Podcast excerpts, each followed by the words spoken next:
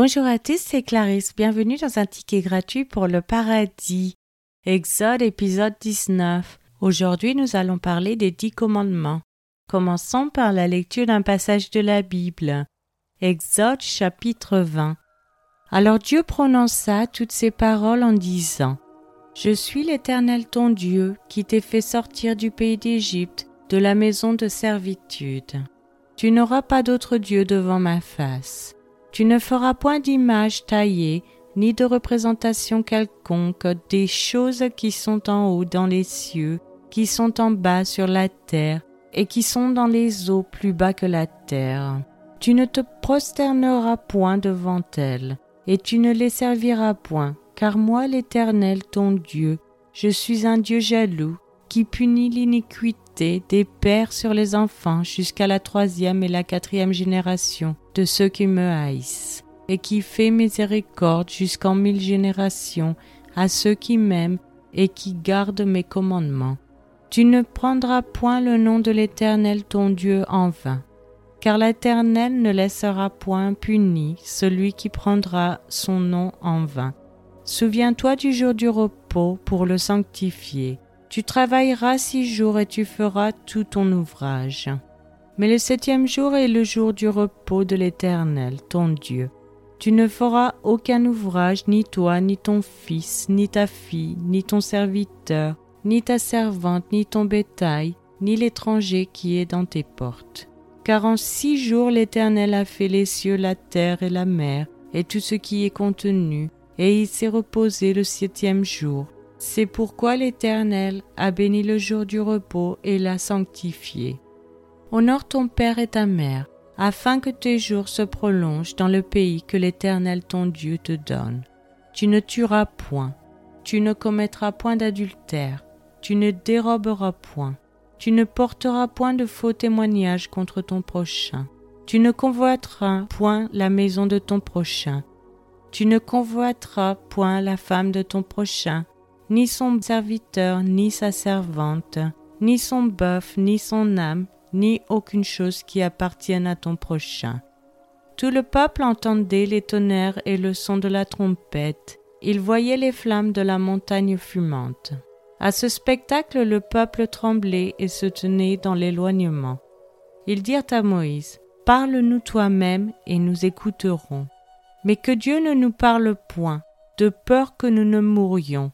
Moïse dit au peuple, Ne vous effrayez pas, car c'est pour vous mettre à l'épreuve que Dieu est venu, et c'est pour que vous ayez sa crainte devant les yeux, afin que vous ne péchiez point. Le peuple restait dans l'éloignement, mais Moïse s'approcha de la nuée où était Dieu.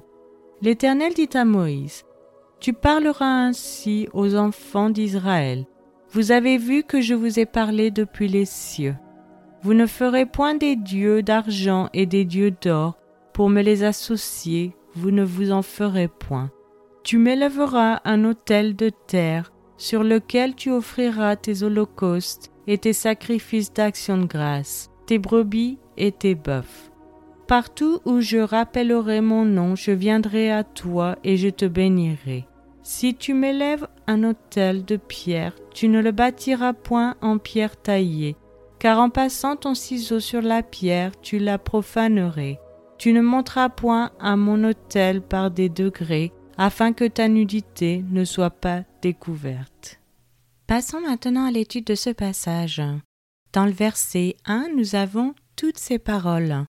C'est un terme technique pour stipulation d'alliance dans l'ancien Proche-Orient, par exemple parmi les Hittites.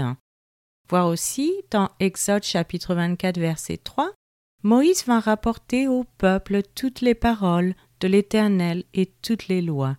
Le peuple entier répondit d'une même voix. Nous ferons tout ce que l'Éternel a dit. Et dans le verset 8, Moïse prit le sang et il le répandit sur le peuple en disant Voici le sang de l'alliance que l'Éternel a faite avec vous selon toutes ces paroles. Dans Exode chapitre 34 verset 28, Moïse fut là avec l'Éternel quarante jours et quarante nuits. Il ne mangea point de pain et il ne but point d'eau. Et l'Éternel écrivit sur les tables les paroles de l'Alliance, les dix paroles. Le code de base de la loi divine d'Israël se trouve dans les versets 2 à 17 du chapitre 20 de l'Exode, ailleurs appelés les dix commandements, voir Exode chapitre 34 verset 28 que nous venons de lire, ou dans Deutéronome chapitre 4 verset 13 comme suit. Il publia son alliance qu'il vous ordonna d'observer les dix commandements, et il les écrivit sur deux tables de pierre. Et dans chapitre 10 verset 4, L'Éternel écrivit sur les tables ce qui avait été écrit sur les premières, les dix paroles qu'il vous avait dites sur la montagne du milieu du feu, le jour de l'assemblée, et l'Éternel me les donna. Dix mots, décalogue. Terme d'origine grecque souvent utilisé comme synonyme des dix commandements. Dans verset 2, nous avons Je suis l'Éternel ton Dieu qui t'ai fait sortir du pays d'Égypte. Le décalogue reflète la structure des traités royaux contemporains. Sur la base de 1. Un préambule dans lequel le grand roi s'est identifié Je suis l'Éternel ton Dieu et 2. Un prologue historique dans lequel il a esquissé ses précédents actes de grâce envers le roi ou le peuple sujet qui t'est fait sortir du pays d'Égypte.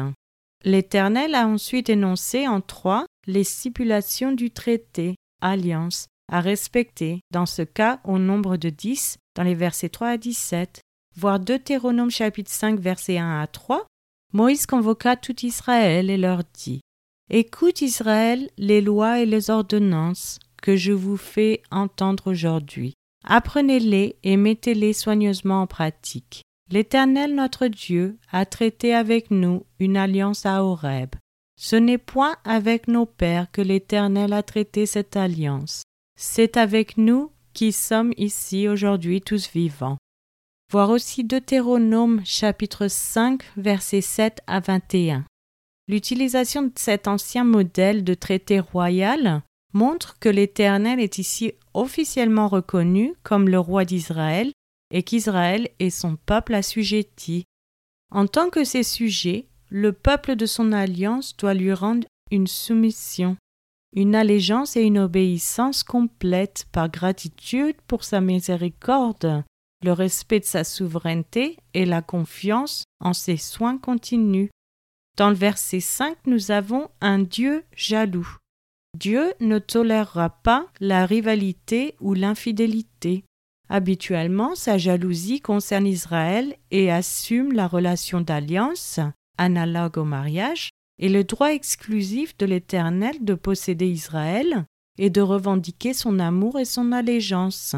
En fait, la jalousie fait partie du vocabulaire de l'amour. Premièrement, la jalousie de Dieu exige une dévotion exclusive à lui-même. À voir dans Exode chapitre 34 verset 14. Tu ne te prosterneras point devant un autre Dieu, car l'Éternel porte le nom de jaloux, il est un Dieu jaloux dans Deutéronome chapitre 4 verset 24 Car l'Éternel ton Dieu est un feu dévorant, un Dieu jaloux. Dans le chapitre 32 verset 16 Ils ont excité sa jalousie par des dieux étrangers, ils l'ont irrité par des abominations. Et dans le verset 21 Ils ont excité ma jalousie par ce qui n'est point Dieu. Ils m'ont irrité par leur vaine idole et moi j'exciterai leur jalousie par ce qui n'est point un peuple. Je les irriterai par une nation insensée. Dans Josué chapitre 24 verset 19, Josué dit au peuple, Vous n'aurez pas la force de servir l'Éternel, car c'est un Dieu saint, c'est un Dieu jaloux. Il ne pardonnera point vos transgressions et vos péchés. Dans Psaume chapitre 78 verset 58, ils l'irritèrent par leurs hauts lieux, et ils excitèrent sa jalousie par leurs idoles. Dans 1 Corinthiens chapitre 10 verset 22, Voulons-nous provoquer la jalousie du Seigneur? Sommes-nous plus forts que lui? Dans Jacques chapitre 4 verset 5, Croyez-vous que l'Écriture parle en vain? C'est avec jalousie que Dieu chérit l'Esprit qu'il a fait habiter en nous ou que Dieu désire jalousement l'esprit qu'il a fait vivre en nous, ou que l'esprit qu'il a fait vivre en nous désire jalousement. Deuxièmement, la jalousie de Dieu livre en jugement tout ce qui s'oppose à lui. Voir Deutéronome chapitre 29 verset 20. Les autres entendront et craindront, et l'on ne commettra plus un acte aussi criminel au milieu de toi.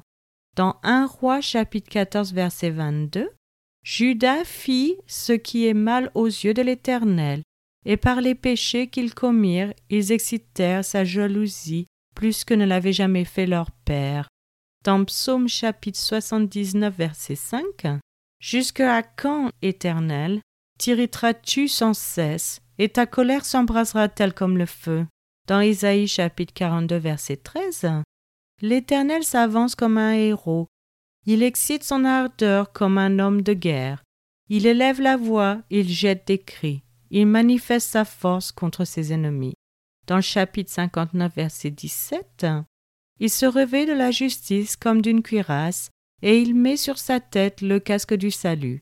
Il prend la vengeance pour vêtement, et il se couvre de la jalousie comme d'un manteau. Dans Ézéchiel chapitre 5 verset 13, J'assouvirai ainsi ma colère, je ferai reposer ma fureur sur eux, je me donnerai satisfaction, et ils sauront que moi l'Éternel j'ai parlé dans ma colère, en répandant sur eux ma fureur. Dans le chapitre 16 verset 38, Je te jugerai comme on juge les femmes adultères et celles qui répandent le sang, et je ferai de toi une victime sanglante de la fureur et de la jalousie. Dans le chapitre 23, verset 25, Je répands ma colère sur toi, et ils te traiteront avec fureur. Ils te couperont le nez et les oreilles, et ce qui reste de toi tombera par l'épée. Ils prendront tes fils et tes filles, et ce qui reste de toi sera dévoré par le feu. Dans le chapitre 36, versets 5 et 6, Montagne d'Israël, écoutez la parole du Seigneur de l'Éternel. Ainsi parle le Seigneur l'Éternel aux montagnes et aux collines, aux ruisseaux et aux vallées, aux ruines désertes et aux villes abandonnées, qui ont servi de proie et de risée aux autres nations d'alentour. Ainsi parle le Seigneur l'Éternel. Oui, dans le feu de ma jalousie, je parle contre les autres nations et contre Édom tout entier, qui se sont donné mon pays en propriété, avec toute la joie de leur cœur et le mépris de leur âme, afin d'en piller les produits. Dans Nahum chapitre 1 verset 2, L'Éternel est un Dieu jaloux, il se venge. L'Éternel se venge, il est plein de fureur. L'Éternel se venge de ses adversaires, il garde rancune à ses ennemis. Dans Sophonie chapitre 1 verset 18, Ni leur argent, ni leur ne pourront les délivrer au jour de la fureur de l'Éternel. Par le feu de la jalousie, tout le pays sera consumé, car il détruira soudain tous les habitants du pays. Dans le chapitre 3, verset 8, Attendez-moi donc, dit l'Éternel, au jour où je me lèverai pour le butin, car j'ai résolu de rassembler les nations, de rassembler les royaumes, pour répandre sur eux ma fureur, toute l'ardeur de ma colère, car par le feu de ma jalousie tout le pays sera consumé. Et troisièmement, la jalousie de Dieu justifie son peuple. Voir deux rois, chapitre 19, verset 31. Car de Jérusalem il sortira un reste, et de la montagne de Sion des réchappés. Voilà ce que fera le zèle de l'Éternel des armées. Dans Isaïe chapitre 9, verset 7. Donnez à l'empire de l'accroissement, et une paix sans fin au trône de David et à son royaume, l'affermir et le soutenir par le droit et par la justice, dès maintenant et à toujours. Voilà ce que fera le zèle de l'Éternel des armées. Dans le chapitre 26, verset 11, Éternel, ta main est puissante, ils ne l'aperçoivent pas. Ils verront ton zèle pour le peuple, et ils en seront confus. Le feu consumera tes ennemis. Dans Ézéchiel chapitre 39, verset 25, c'est pourquoi ainsi parle le Seigneur l'Éternel. Maintenant je ramènerai les captifs de Jacob, j'aurai pitié de toute la maison d'Israël, et je serai jaloux de mon saint nom. Dans Joël chapitre 2 verset 18, l'Éternel est ému de jalousie pour son pays, et il épargne son peuple. Ici l'Éternel répond ou répondra à la prière et se réveille ou se réveillera pour défendre son honneur et avoir pitié de son peuple. Voir Zacharie chapitre 1 verset 14. Et l'ange qui parlait avec moi me dit, crie et dit, Ainsi parle l'Éternel des armées. Je suis ému d'une grande jalousie pour Jérusalem et pour Sion. Donc par l'utilisation d'un tel langage, l'amour de l'Éternel pour Judas est montré. L'idée clé est celle de Dieu vengeant Judas pour les violations contre elle, toujours dans Zacharie chapitre 8 verset 2. Ainsi parle l'Éternel des armées, je suis ému pour Sion d'une grande jalousie, et je suis saisi pour elle d'une grande fureur. Dans certains de ces passages, le sens est plus proche du zèle. Le même mot hébreu peut être traduit dans les deux sens selon le contexte. Ensuite, nous avons haïs. Dans les contextes d'alliance, les termes haine et amour étaient traditionnellement utilisés pour indiquer le rejet ou la loyauté envers l'Éternel de l'Alliance. Toujours dans Exode chapitre 20, verset 6, nous avons Ceux qui m'aiment et qui gardent mes commandements.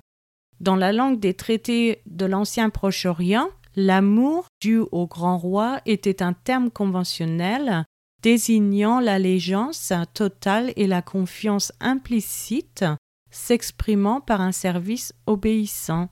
À voir dans Deutéronome chapitre 5 verset 10 et qui fait miséricorde jusqu'en mille générations à ceux qui m'aiment et qui gardent mes commandements? Dans le chapitre 6 verset 5 Tu aimeras l'Éternel, ton Dieu, de tout ton cœur, de toute ton âme et de toute ta force chapitre 7, verset 9 Sache donc que c'est l'Éternel ton Dieu qui est Dieu. Ce Dieu fidèle garde son alliance et sa miséricorde jusqu'à la millième génération envers ceux qui l'aiment et qui observent ses commandements. Et dans le verset 12 Si vous écoutez ces ordonnances, si vous les observez et les mettez en pratique, l'Éternel ton Dieu gardera envers toi l'alliance et la miséricorde qu'il a jurée à tes pères. L'alliance par laquelle Dieu s'engage par serment à montrer à Israël son amour indéfectible, bonté et miséricorde, dans toutes ses voies avec eux, à travers les vicissitudes de leur histoire, afin que toutes les promesses qu'il leur a faites soient accomplies. Une expression étroitement liée est l'alliance de paix. À voir aussi Néhémie chapitre 1 verset 5 et je dis ô Éternel, Dieu des cieux, Dieu grand et redoutable, toi qui gardes ton alliance et qui fais miséricorde à ceux qui t'aiment et qui observent tes commandements. Dans Daniel chapitre 9 verset 4, Je priai l'Éternel mon Dieu et je lui fis cette confession. Seigneur Dieu, grand et redoutable, toi qui gardes ton alliance et qui fais miséricorde à ceux qui t'aiment et qui observent tes commandements. Dans Jean chapitre 14 verset 15, Si vous m'aimez, gardez mes commandements. 1 Jean chapitre 5 verset 3, Car l'amour de Dieu consiste à garder ses commandements, et ses commandements ne sont pas pénibles. Dans le verset 10, nous avons Tu ne feras aucun ouvrage. Deux raisons sont données, une ici et une dans Deutéronome. Premièrement, ayant terminé son œuvre de création, Dieu s'est reposé le septième jour, et les Israélites doivent observer le même modèle dans leur service de Dieu dans la création. Deuxièmement, les Israélites doivent cesser tout travail afin que leurs serviteurs puissent également participer au repos du sabbat, tout comme Dieu avait délivré son peuple du fardeau de l'esclavage en Égypte. Voir Deutéronome chapitre 5 versets 14 et 15. Mais le septième jour est le jour du repos de l'Éternel ton Dieu. Tu ne feras aucun ouvrage, ni toi, ni ton fils, ni ta fille, ni ton serviteur, ni ta servante, ni ton bœuf, ni ton âne, ni aucune de tes bêtes, ni l'étranger qui est dans tes portes, afin que ton serviteur et ta servante se reposent comme toi. Tu te souviendras que tu as été esclave au pays d'Égypte, et que l'Éternel ton Dieu t'en a fait sortir à main forte et à bras étendus. C'est pourquoi l'Éternel ton Dieu t'a ordonné d'observer le jour du repos. Le sabbat est ainsi devenu un signe de l'alliance entre Dieu et Israël au mont Sinaï, voir Exode chapitre 31 versets 12 à 17.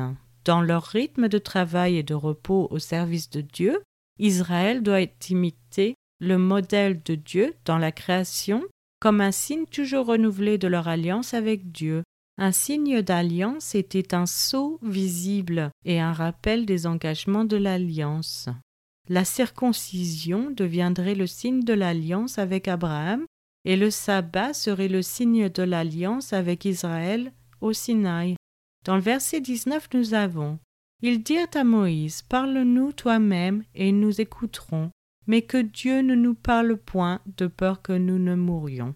À voir aussi dans Hébreux chapitre 12 versets 19 et 20 Ni du retentissement de la trompette, ni du bruit des paroles, tels que ceux qui l'entendent demandèrent qu'il ne leur en fût adressé aucun de plus, car ils ne supportaient pas cette déclaration. Si même une bête touche la montagne, elle sera lapidée. Israël demanda à un médiateur de se tenir entre eux et Dieu, un rôle rempli par Moïse, et ensuite par les prêtres, les prophètes et les rois, et finalement par Jésus-Christ. Voir 1 Timothée chapitre 2 verset 5. Car il y a un seul Dieu, et aussi un seul médiateur entre Dieu et les hommes, Jésus-Christ homme. Ici, le médiateur est celui qui présente Dieu aux humains et les humains à Dieu, et qui supprime toute aliénation entre eux en s'offrant lui-même en rançon pour tous. Dans le verset 20, nous avons épreuve. Pas tenté, car Dieu ne tente pas. Satan nous tente pour nous faire chuter. Dieu nous teste pour confirmer notre foi ou prouver notre engagement. Ensuite, nous avons sa crainte. C'est une expression conventionnelle équivalente à la vraie religion. Crainte dans cette phrase a le sens de la confiance révérentielle en Dieu et de l'engagement envers sa volonté révélée, sa parole. C'est maintenant la fin de cet épisode. Je vous remercie à tous d'avoir écouté. Chaque épisode est publié les mercredis et dimanches matin à 7 heures française. Je vous encourage à laisser un j'aime, à partager avec votre famille et vos amis. Vous pouvez me laisser un commentaire ou une question et je vous répondrai sans hésitation. Je vous souhaite une excellente journée. C'était Clarisse dans un ticket gratuit pour le paradis.